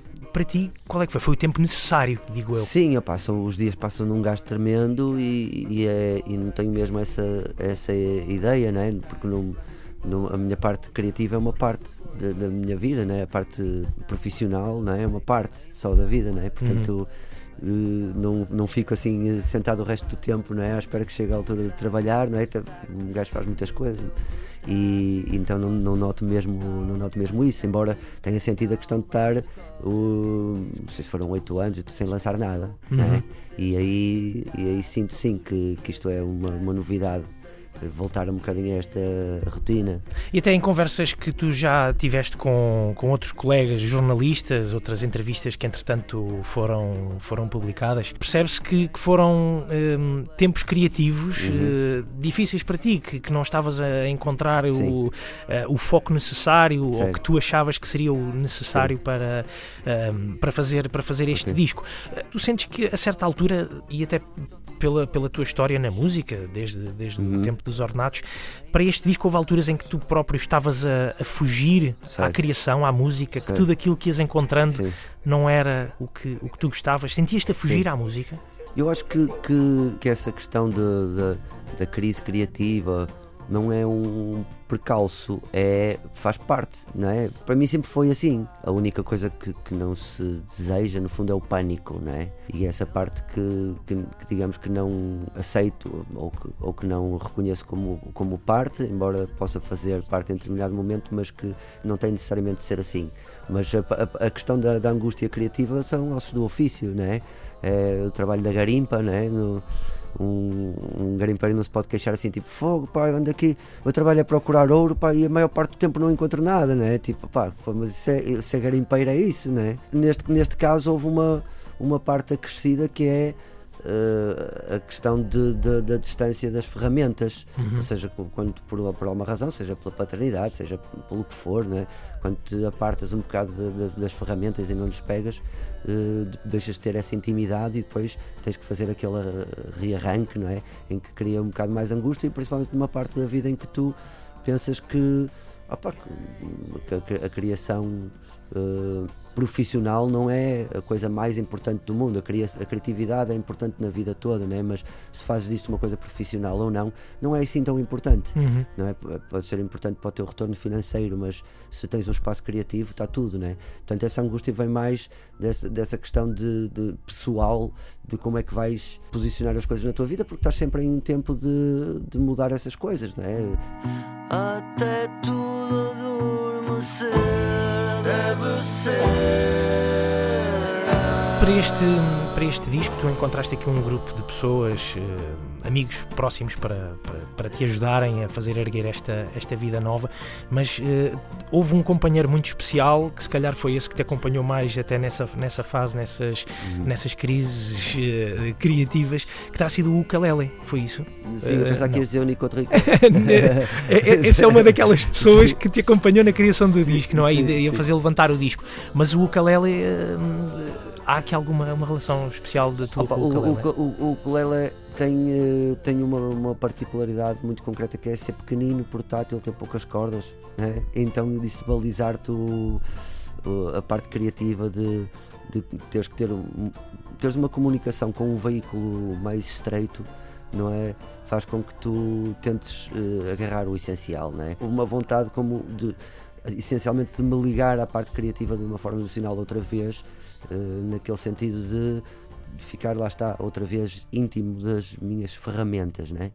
Eh, e o ukulele servia essa servia isso, era, é uma coisa muito, muito concreta e, e nada eh, poética. Isso foi uma opção consciente de, de te Sim. desligares e de desligares Sim. todas as outras ferramentas que tinhas no, no teu estúdio? Foi porque era, era importante eu descobrir a minha ligação às coisas, voltar a ter prazer, descobrir outra vez o prazer, que eu, que eu acreditava que estaria lá como em todo lado, porque eu conseguia uh, encontrá-lo ao jantar, fazer um bom cozinhado, estar a conversar com o pessoal, uh, ter, nessas coisas conseguia, ou seja, o prazer existe, né? agora essa ligação à criação, não é? às vezes fica um bocado hipotecado ou Uhum. amassado, não sei o quê, e era isso que me interessava mais, não me interessava muito a estética ou a, a parte formal, mas mais a maneira como eh, iria fazer as, co- as coisas, não o que iria fazer, mas a forma como me iria relacionar. E isso, isso tu percebeste logo que esse, esse tom mais, eh, mais despido ou, ou construído de uma forma mais simplificada, que era, era por aí que, que irias caminhar para este novo disco e depois então acrescentar-lhe, por exemplo, o Nico, o Nico de Ricot. Sim, apetecia-me simplificar, é isso, e, e contrariar um bocadinho uma, uma tendência que eu tinha de somar, somar, somar, somar, somar, somar e depois, eh, tipo o escultor, não é? Andar ali a, a, tirar, a tirar barro, não é? E, e mesmo o Nico entrou numa altura em que eu tinha as canções, mas num estado muito ainda, ainda no, no- no esqueleto, não é? No- Uhum. antes do pronto a vestir, né? ou seja, ele ajudou-me a pensar nas músicas e, e eu, e foi uma, uma, uma vontade de, de- de deixar as músicas nesse estado e deixar que as próprias músicas pedissem alguma coisa. Mais do que começares a pôr-lhes e a colá-las a uma, uma ideia, a uma estética e, e experimentares logo uh, essa roupagem. Uh, tentar que elas sobrevivessem só assim e só colocar aquilo que elas pedissem. Eh, com quem é E que o Sérgio- trabalhaste- e com o com é que António Serginho também, com, o- com o Eduardo Silva, todos eles estiveram muito presentes no, no processo. São grandes amigos e são pessoas que, que, que gostam muito de música também e que gostam de, de, de entrar nessa, nesse caos, Uhum. não é? E que não têm medo de, de entrar nesse, nesse caos, não é? E, e trabalhamos muito em equipa nesse, nesse sentido. Se não me vais ouvir. Há uma, há uma outra parte que eu acho que também é importante conversarmos aqui um bocadinho ou, ou perceber que é o lado físico deste, deste Vida Nova. Temos um livro com, eh, com a interpretação ou com a transposição para o papel da- das tuas letras, e quando eu digo transposição é mesmo eh, quase desenhadas e criadas em livro neste- para, este, para este Vida Nova. Gostava que me, que me explicasses isso. É algo quase indissociável da música, este teu lado plástico ou a imagem visual destas, destas tuas letras Sim. têm que coexistir com, Uhum. com, a- com as canções e com a, com a estética sonora deste, deste disco. Uh, Sim, uh, servem a música, não é? Uh, É como eu ser o meu cliente nesse sentido, não é? Eu encaro muito esta coisa dos livros assim, como um pretexto para fazer mais uma cena, né? mais uma coisa que eu gosto, não sei quê. Depois também acho que, de certa maneira, enriquece esta ideia do objeto, portanto, joga tudo a favor. E foi nesta, nesta coisa de opá, estamos a fazer um digipack, uma coisa assim um bocadinho mais bonita, e depois assim, opá, estamos aqui a, a enganar-nos. Eu tentava falar com a minha mulher sobre isso, que ela é designer, fez aliás o design deste, deste disco e a falar sobre isso, tipo, é assim um bocado novo rico, né? aquela coisa tipo, queres fazer um disco especial, queres fazer então um digipack assim mais coisito, mas opá, então pá, faz o CD normal, ou fazias uma coisa mais especial, ou então não vamos ficar aqui no meio. E, e então, pá, esta ideia um bocado de do que é que pode representar esta sensação, né? tanto vida nova. Uma ideia que me, que me pareceu ter a ver esta ideia das casas né? que tu habitas e que depois são a mesma casa, mas que remodelas. Então falei com um empreiteiro que tinha feito a, a minha casa a perguntar: Oh, Fernando, tens aí uma, uma casa que esteja para ser demolida, que eu possa esbotinar e jabardar toda, porque depois vai ser demolida, não é? E, e ele, "Ah, pá, por acaso estou aí um senhor com uma casa e tal, que daqui, vamos começar as obras daqui a uma ou duas semanas e tal, "Ah, pá, podes ir para lá. E depois pedi luz no Duas Letras, no, no Uhum. restaurante Duas Letras, que estava lá lado, que deram uma luz, que foram muito, muito porreiros. E fomos para lá, eu e o Jorge Quintela, fotógrafo, passar uma semana, duas semanas, a curtir a casa. A casa que ainda tinha os papéis de parede antigos, que já sem paredes divisórias, e era riquíssima. A minha preocupação era não estragar o que lá estava, porque com os papéis rasgados e com, essa, com, a- com essas coisas todas, aquilo era super bonito. E então foi, foi isso: fazer de cada parede grande, pintei as letras de cada, cada música numa parede e as duas páginas serem paredes. No fundo, tu abris um livro como se abrisse uma casa. Né? Exatamente. Manuel, uh, o, o disco um, ele já tem, já tem sido mais ou menos rodado nos últimos tempos, mas o disco já tem, ou estas canções já têm algum ritmo de, de estrada. Gostava de perguntar como é que vai ser apresentar estas, estas canções ao vivo, o que é que elas uh, vão trazer de novo agora que elas já estão disponíveis para, para escuta e para os ouvidos de todos. O, o, processo ao vivo tem sido um bocado ao contrário do que costuma ser, porque normalmente uma pessoa tem as músicas antigas e depois faz um disco e tem, vai para a sala de ensaios ensaiar as músicas novas. Nós temos andado a tocar as músicas novas já há bastante tempo, antes delas saírem, e agora vamos passar a ensaiar e ensaiar músicas antigas para juntar ao concerto. Portanto, é, é, um bocado por aí. É, é, é fixe senti que quando saem as músicas elas já estão rodadas uhum. não é? e até podes uh, já estás a interpretá-las de uma maneira diferente pronto, isso eu acho que é, que é, que é engraçado e é fixe uhum. e é, uhum. é, um bocado isso que vai acontecer Manel, muito obrigado pelo, pelo teu tempo obrigado, obrigado pela disponibilidade e votos das maiores felicidades aqui para esta tua vida nova obrigado pai, para a tua também obrigado, para a nossa Exato, é isso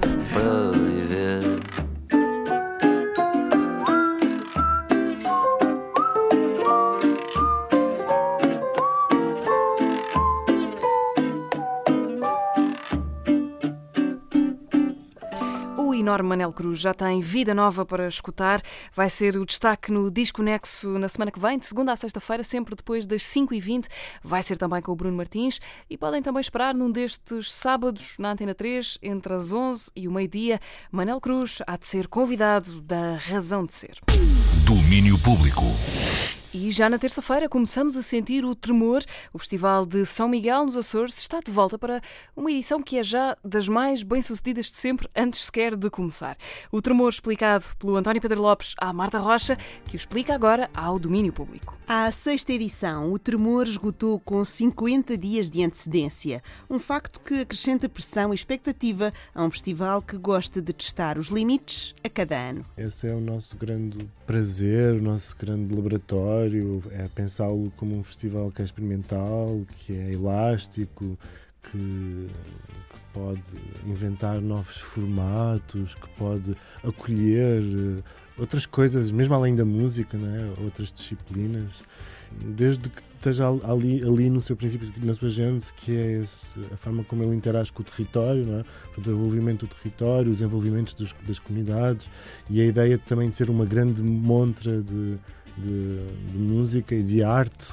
Então, a, partir, a partir desse, dessas três premissas, cria-se existe um, um manancial de, de, de, experimentação e de brincar mesmo com o que ele pode que nunca, que nunca acaba. Ouvimos António Pedro Lopes, da Organização do Tremor, e é com ele que vamos à descoberta de uma ilha que já foi muito explorada pelo festival, mas que tem sempre qualquer coisa ainda por encontrar. Eu às vezes também digo que é uma espécie de hum, parque de atrações natural sem limites, porque a verdade é que, hum, claro que existem ali hum, cartões postais, né, lugares que são tão marcados marcantes quando as pessoas uh, pensam não? Ou imaginam os Açores, não? É? o paraíso, as lagoas, as águas quentes, as praias, os sabores, as vaquinhas. Mas existe muito mais além disso e nós também buscamos.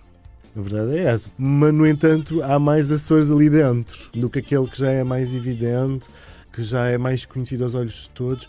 Isso tanto em termos do, do que a ilha oferece, em termos de lugares, em termos de situações, né, de circunstâncias, mas depois também em termos de herança histórica, património, uh, tradições, formas artísticas locais com as quais a gente possa dialogar e criar alguma coisa. E é de diálogos com formas artísticas locais que falamos quando falamos sobre o trabalho feito este ano com as dispensas de rabo de peixe. Teremos um fotógrafo espanhol, que é o Ruben Monfort, e o Ruben Monfort, durante um ano, seguiu as dispensas de rabo de peixe.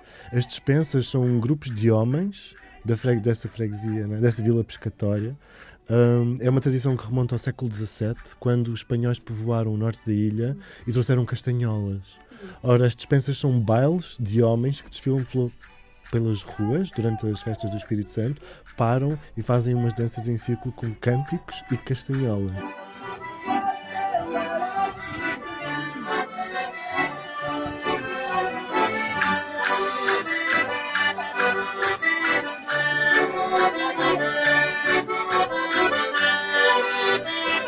Além de serem uma dança com cânticos, são também uma grande, uma grande uma festa. Hum. E ele teve com eles, segui-los um ano e, portanto, vai apresentar o resultado desse trabalho, hum, de resto acompanhando uma banda espanhola, que são os Zá, Uhum. que é uma banda que também já tem assim algum histórico neste festival, porque já veio algumas vezes e também uh, fazendo projetos diferentes, que vai fazer exatamente uma colaboração com um desses grupos de dispensas, com um desses grupos de danças de rabo de peixe. Mas há mais. Há, por exemplo, uma performance com nove apresentações, algumas delas abertas ao público fora do festival. Este ano temos uma companhia polaca, que são os Institute B61, que vêm de Varsóvia e que fazem performances imersivas, portanto a grande escala, com um ensemble de 30 atores, performers, uh, músicos, artistas plásticos e que vão criar uma viagem surpresa, que é um lugar clássico deste festival, né, as viagens surpresa, a um lugar que é um espaço em transição, que eu adoro essa descrição. Portanto, é um espaço que está a deixar de ser alguma coisa e que vai ser apanhado e ocupado por esta companhia. E mesmo sabendo que é difícil para quem está por dentro do festival fazer escolhas de concertos, vamos lá fazer um roteiro diário com António Pedro Lopes. Vou escolher aqui cinco filhos, pode ser? São cinco dias, Muito um bem, filho por dia, pode ser? Uma excelente ideia. Pronto, então começamos na terça-feira, escolho Colin Stetson, que é este saxofonista americano, maravilhoso, virtuoso.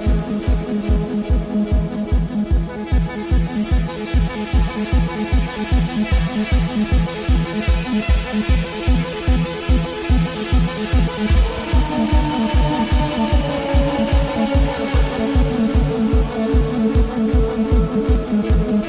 Quarta-feira, se calhar vou destacar o Tremor Todo Terreno. Uhum. O Tremor Todo Terreno são aquelas experiências em trilhos pedestres, em que basicamente comissionamos um artista para criar uma banda sonora para um trilho pedestre e às tantas ali no meio o artista aparece e complementa a, a banda sonora que criou em áudio ao vivo. Este ano temos a Natalie Sharp, que deliciosamente intitulou o seu trabalho de Natalie Sharp's Earthly Delights. E portanto é um trilho surpresa, ninguém sabe qual é. É um lugar magnífico, posso já dizer. e é bem diferente de todos os outros trilhos que fizemos em edições passadas. A, a Natalie Sharp apresentou-se no festival ano passado, fechou o festival como Lone Taxidermist. Foi um dos, uma das mais performativas, lá está, prestações do festival, bombástica. Isto, portanto, é alguém que trabalha muito com uh, make-up, com plásticos, com silicones, com criações de figuras mirabolantes, uh, surrealistas.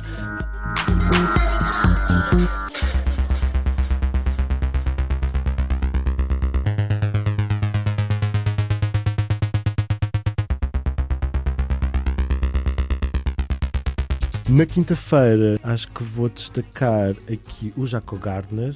O Jaco Gardner é um regresso ao festival. Vem apresentar o seu último álbum, Somnium, é? que é uma espécie de experiência intergaláctica onde ele tirou a sua própria voz, um clássico psicadélico viajante e uh, não sei se induzirá ao sono, mas pelo menos a uma viagem induzirá.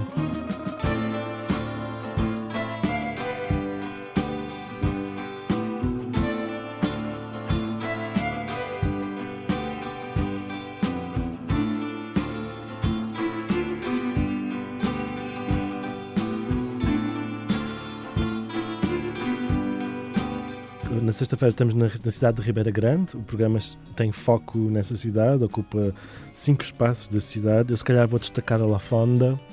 La Fonda é uma cantora, compositora na linhagem, talvez, sei lá, de Solange, Kelela, Kelsey Lu, portanto, aquilo que chamam future R&B, não é? Quando já ninguém sabe o que é que há de chamar o R&B, chamam-lhe R&B futurista. Hum. E é uma, eu acho uma figura interessantíssima no sentido é uma outra que pensa a dimensão performativa do espetáculo, no sentido em que ela monta-se, veste-se, cria figuras para se apresentar. Ao mesmo tempo é uma artista muito que eu admiro bastante por estar bastante imbuída em pensar a colaboração, em pensar em trabalhar com outros artistas, em criar espaço para outros artistas.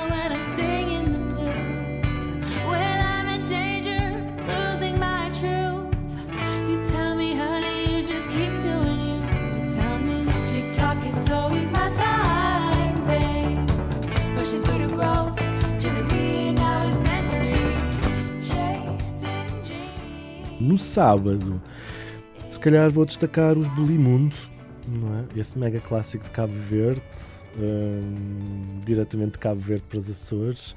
Portanto, viva a Macaronésia! e portanto, que vai ser a, a grande festa, uh, não digo de final porque não é o fim, mas uma grande festa de Funaná ali no meio do tremor, que de resto este ano tem muita tem muita inspiração e muita tem muita proposta africana. Isso é que é uma coisa que me alegra muito, que é os Blimundo de Cabo Verde, o Hailu Mergia da Etiópia e, um, e o MCZO Enduk, que é uma dupla do, label Ninguém Ninguém Tapes, que é da Tanzânia.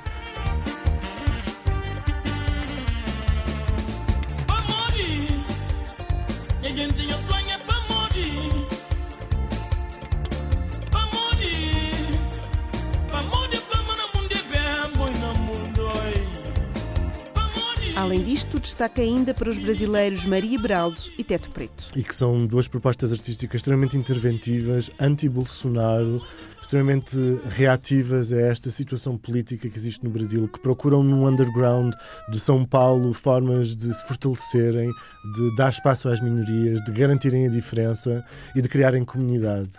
E ao mesmo tempo fazerem a festa. É nossa responsabilidade também deste lado do, do pântano, por assim dizer, de alguma forma fortalecermos comunidades artísticas que naquele país neste momento estão extremamente fragilizadas é?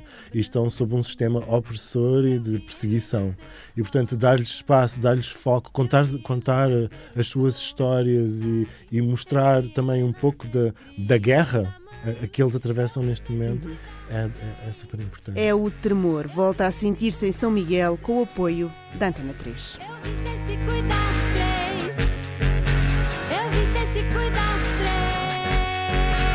A antecipação do Festival Tremor começa na terça-feira, acaba no sábado. Vamos lá estar com emissões especiais de quinta a sábado. Antena 3 em direto de São Miguel. E daqui até ao final do domínio vamos de mãos dadas com Moçambique. A Antena 3 divulga o que é de domínio público. Na terça-feira passada, as rádios do Grupo RTP, com a Antena 3 a ponta de lança, estiveram de pedra e cal no espetáculo Mão Dada a Moçambique. Mais de 50 músicos que se juntaram no Capitólio, em Lisboa, a partir de uma ideia da Selma Wamus, moçambicana, que sentiu que tinha de fazer alguma coisa para ajudar os milhares de moçambicanos afetados pelo ciclone Idai. Lembrou-se de fazer um concerto, começou a telefonar aos amigos e juntou umas boas dezenas deles em mais de 4 horas de emissão, comandadas pelo Daniel Belo, pelo Henrique Camaro, pelo Nuno Sardinha, da RDP África, e pela Noémia Gonçalves, da Antena 1. O Daniel Belo traz-nos agora o retrato dessa noite solidária, uma bonita festa sobre um fundo triste que no final rendeu mais de 300 mil euros para ajudar Moçambique. A noite no Capitólio começou com um hino à esperança. Selma Wamus, em palco, com o Gospel Collective, deram o tom Hope. Haja esperança para Moçambique. ne ne tua caritu ziniva mi incanta ni conoscere ni nimishu. Ni tua caritu ziniva minkata Hakuzile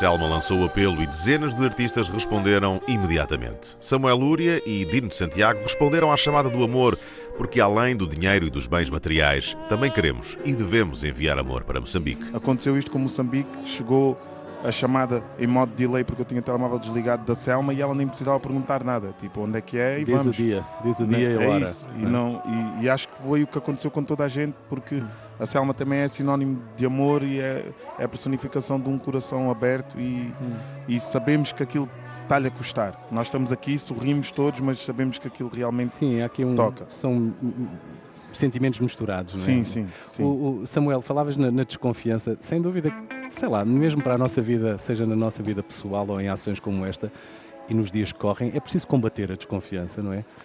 É preciso. Sabes que eu, eu- eu, na semana passada escrevi um texto, eu tenho, tenho um artigo semanal no, na- no- no- num portal de notícias do SAP e escrevi um texto eh, a falar que, que era urgente eh, esta ajuda por uma questão de fraternidade. Nós orgulhamos muitas vezes, temos muitos países irmãos e somos, nisso somos campeões de, de- de países irmãos. Não, não há ninguém com mais países irmãos do que Portugal. Ahm, e muitas vezes, quando chegam as, tra- as tragédias, pelo menos para esta geração, e quando falo desta geração, acho que todos os que estão sentados, somos uma geração que faz parte já das cicatrizes da relação entre Portugal e as antigas eh, colónias, de repente tornaram-se, deixaram de ser antigas colónias, deixaram de ser países inimigos e tornaram-se países irmãos. E de facto, quando, quando acontecem estas tragédias, nós temos que acionar essa fraternidade e, e, e, e, é e tornou-se urgente. Mas na caixa de comentários eu recebi assim coisas eh, pá, perfeitamente abjetas de são nossos irmãos, não são nada, nunca lá tiveste, eh, lá são racistas com os portugueses e não sei, pá, é coisas Mas isso já para sabe, mim, já sabe o sítio higiênico onde nós É podemos ver- colocar os sim. comentários da internet. Não, não é? é, Quer dizer, Nós, nós temos Claro. de saber perdoar, porque a, a ignorância ainda é mais do que qualquer tipo de, Mas não ou de racismo ou de preconceito. Não, é- não, é não ignorância prevalece. e não prevalece. Isso, não prevalece. Não prevalece É e tem que ser combatida com, lá está, tem que ser combatida com, com ação e com, e com amor. Acho, acho que Isso é a é melhor maneira. pequena E minoria, humor, não é? Porque isso humor. não é É, exatamente mas é- mas é- influentes. É uma, é- a, a minoria é muito ativa e por isso acho que Ou é tem mais que ser ativa? é mais é, é muito ativa e acho, que- acho que tem que ser muito abrangente hum, a resposta que não é uma resposta direta é uma resposta do amor pelo amor não não para contrariar nada porque nós não estamos aqui à revelia de nada nós estamos a, a não ser a revelia da tragédia a contrariar as, as dificuldades e isso estamos, estamos aqui a tentar suprir mas acho que a, a resposta massiva que, que estes músicos que estão hoje deram tem, tem que significar alguma coisa e acho que também pode significar para inspirar não só uh, quem, está, uh, quem está errado, e está objetivamente errado, mas também quem está certo a manifestar-se. Qual é a ideia? Yeah, yeah. Não ouves Moçambique aqui a chamar por ti. Entra na zona. Yeah, yeah. Não digas que tens de sair para acontecer. Eu já não vou nem. Se a cidade quer, Deixa andar. eu já não vou nem tentar. é. Mesmo sem saber, Deixa-te arrachar. vem sente, sente, sente. Esta nova Lisboa. Sente, sente, sente. Esta nova Lisboa.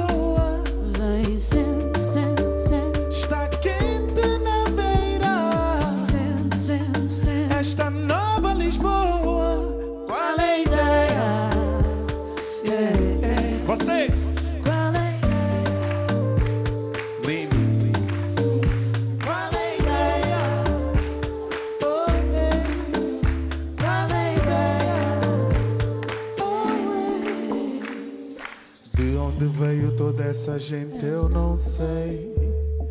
Dizem que estamos na moda manca, quer saber. Ali está tudo direito, mas não tô nessa. De vender a saudade ou amor a beza. Eu já não vou nem tentar. é. Se a cidade quer, deixa andar.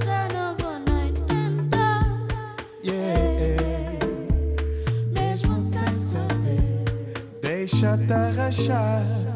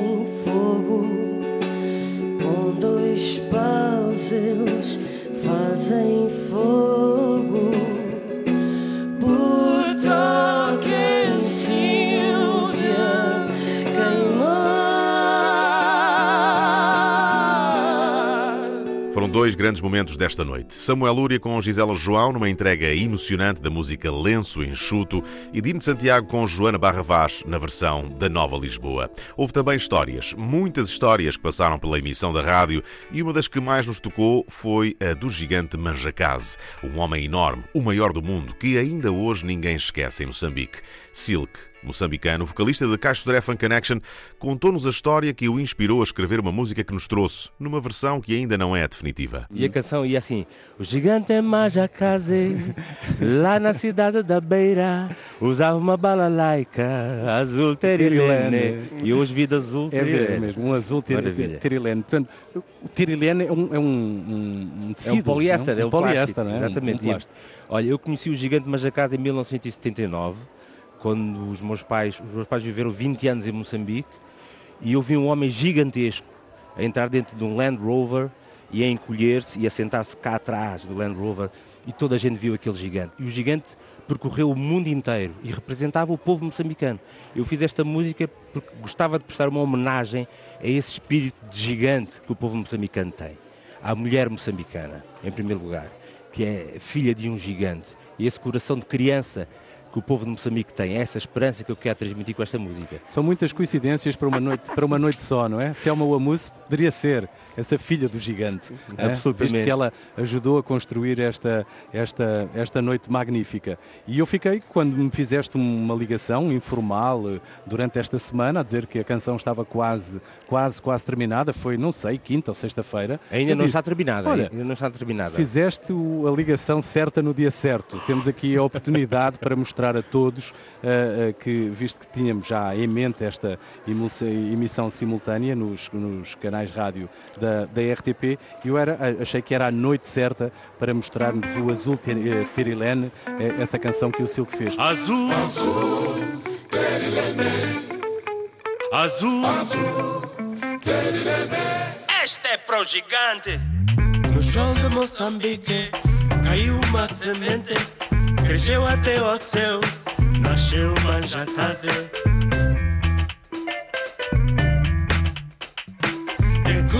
Coração gigante, nasceu uma criança, tinha cola e banana, inspirava a esperança. Maning nice!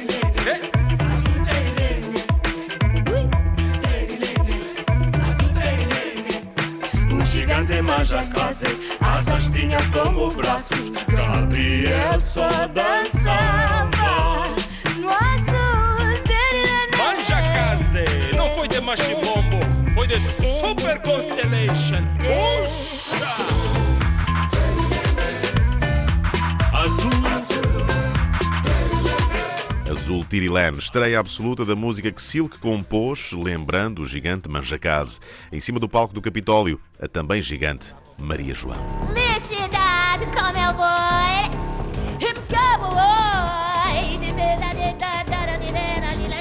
Him cowboy. Cascudo, como cascada do malera, do dado gritado na recta história do navigadeiro.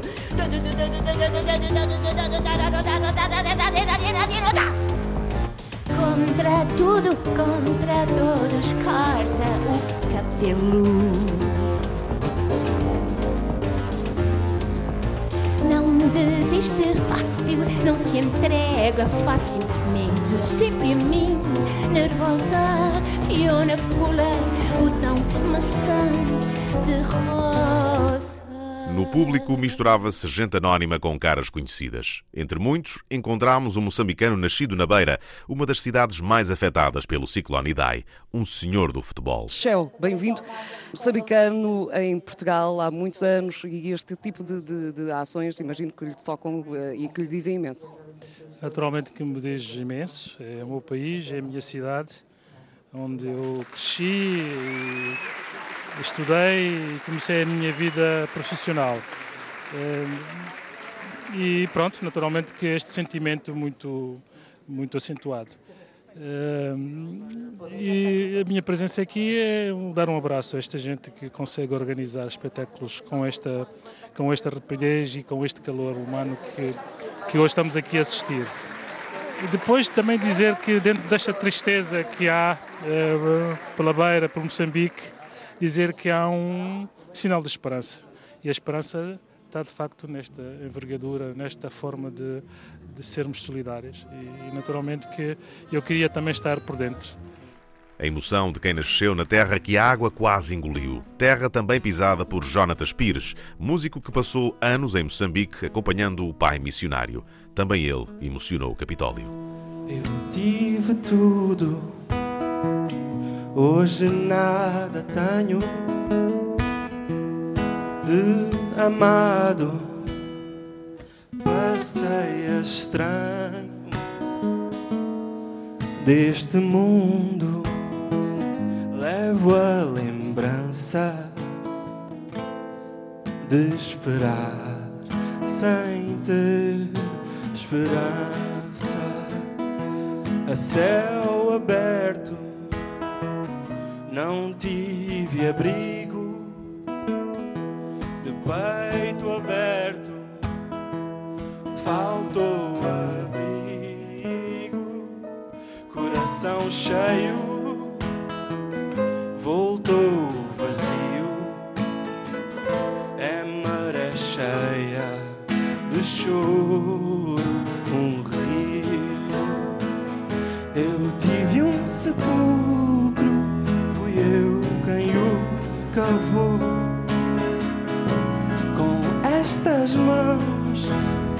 pecado amassou.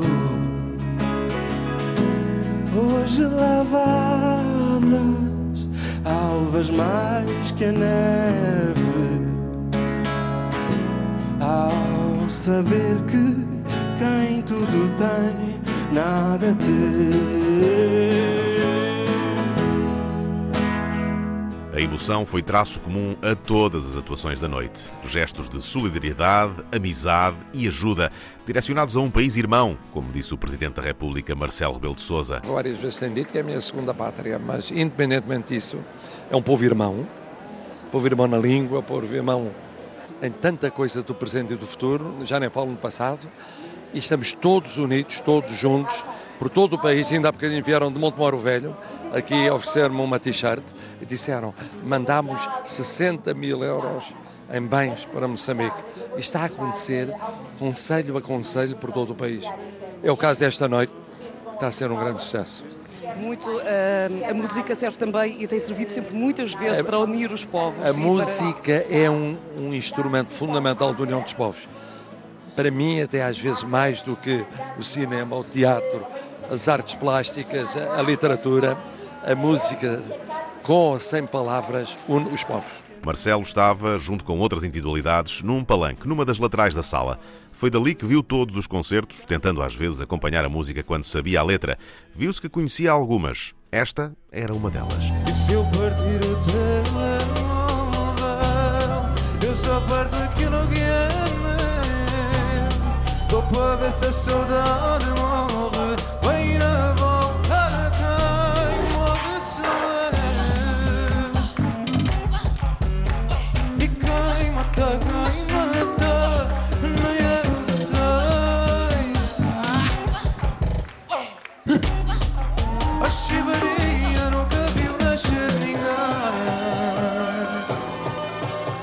Para os ouvir agora. Ha! Capitólio!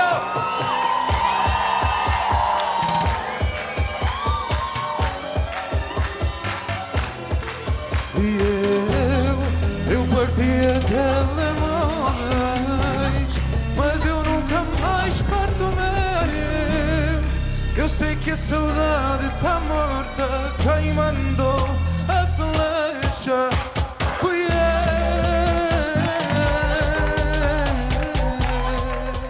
que dispensa apresentações, os telemóveis de Conan Osiris, música que venceu o Festival da Canção, também passou por este mão dada a Moçambique. As horas foram avançando, com artistas entrando e saindo do palco enquanto esperávamos para entrevistar Selma Wamus. Nessa espera, Benjamin.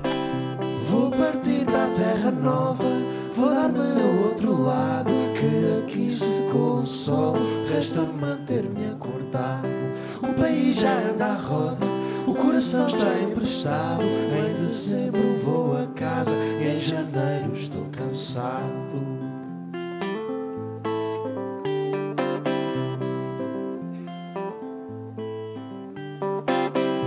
Fica agosto na memória e os ventos de outra moda. A nação já não tem glória e o futuro alinhado.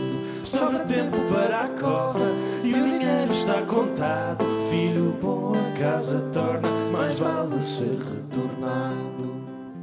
E entretanto a Selma chegou, emocionada.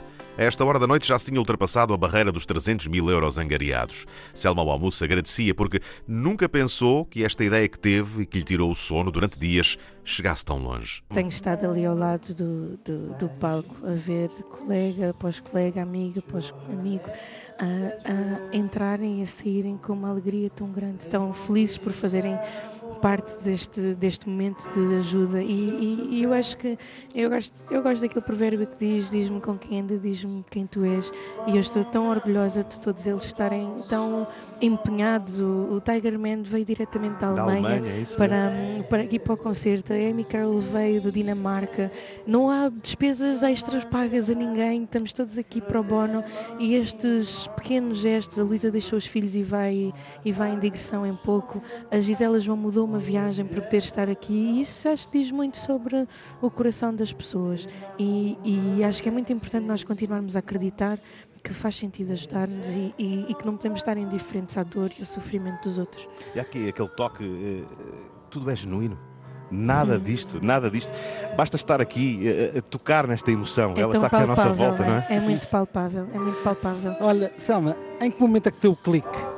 Ah, foi, por- foi, foi entre casa e aqui. Eu vim aqui a um concerto no Capitólio do Programa Elétrico, que em breve vai estar, vai Na estar no RTP? ar Uhum. ah, na RTP. E eu. ah, eu estava muito incomodada com as imagens que estava a ver e eu sabia que tinha que fazer alguma coisa, mas também sabia que ao fazer eu tinha que mergulhar nisto, porque eu já tenho estado associada a outros eh, eventos de solidariedade, ah, mas este era para o meu Moçambique, então eu sabia que eu havia de estar emocionalmente muito ligada, que seria muito duro. Eu, não- eu não tenho dormido, eu, não durmo, eu, não durmo, eu não durmo há 10 dias, mas é um grande regozijo porque eu sou uma pessoa de muita fé, ah, mas, o- mas de uma fé que eu gosto de ver a acontecer e, e para mim que imaginava, pá, olha, se nós conseguirmos mil, três mil euros, já vai ser bom porque não é acerca do dinheiro, é acerca das pessoas É estarem, não, e, e serem consciencializadas de que existem instituições que estão a trabalhar lá e elas podem se voluntariar e podem ir para lá ahm, e de repente ver 301 mil euros, é assim. Um coração apertado, uma ideia, muitos amigos que disseram sim. As coordenadas que nos levaram ao mão dada a Moçambique. Um grande concerto solidário que terminou com todos os músicos em palco a dizerem obrigado. De uns para os outros, dos artistas para o público, de Portugal para Moçambique. Canimambo. Kanimambo shikwembo shamatimba Kanimambo Kanimambo shikwembo shamatimba Kanimambo Kanimambo shikwembo shamatimba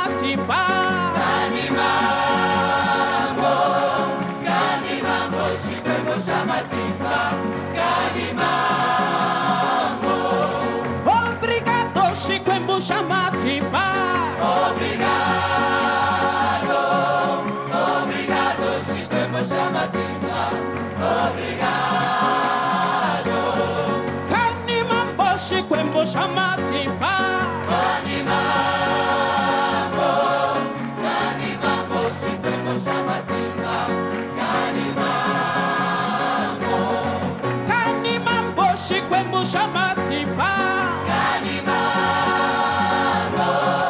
Kanimambo shikwembo shamatimba Kanimambo Akukesa shikwembo shamatimba Akukesa Akukesa shikwembo shamatimba Akukesa Akukesa shikwembo shamatimba Akukesa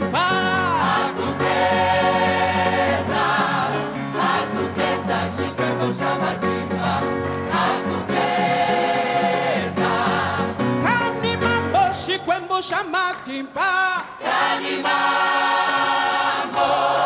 Kanimambo Shikwembo Shamatimpa Kanimambo Kanimambo Shikwembo Shamatimpa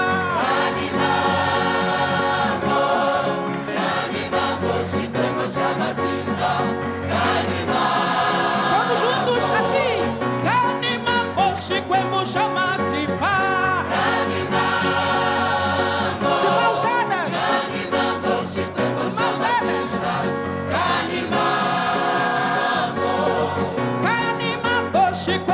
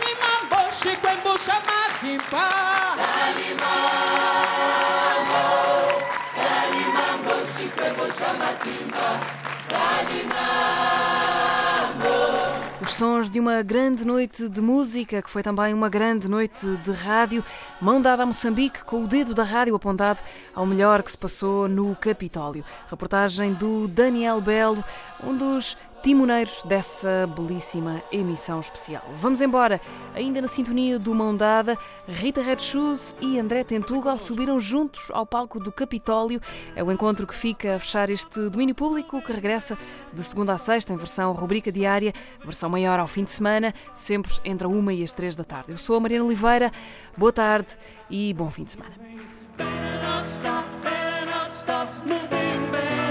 stop, better not stop moving, better not stop, better not stop moving, better not stop, better not stop moving.